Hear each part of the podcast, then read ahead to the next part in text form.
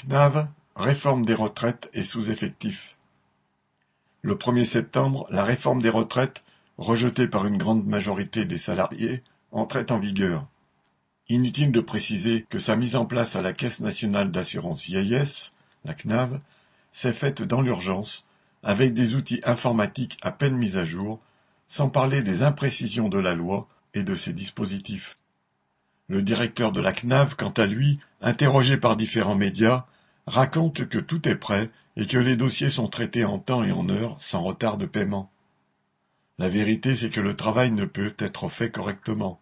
Avec un manque d'effectifs criant, les demandes de régularisation de carrière et les liquidations de pensions de retraite sont traitées avec retard.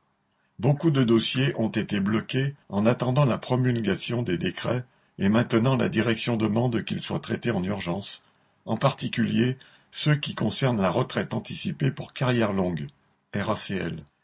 C'est cette catégorie qui a créé un problème à propos de la clause de sauvegarde, c'est-à-dire la possibilité pour les assurés nés entre 1961 et 1963 de partir en retraite par anticipation en bénéficiant des mesures d'avant la réforme. Car la direction de la CNAV demandait de ne pas prendre les devants et d'attendre que les assurés en fassent eux-mêmes la demande.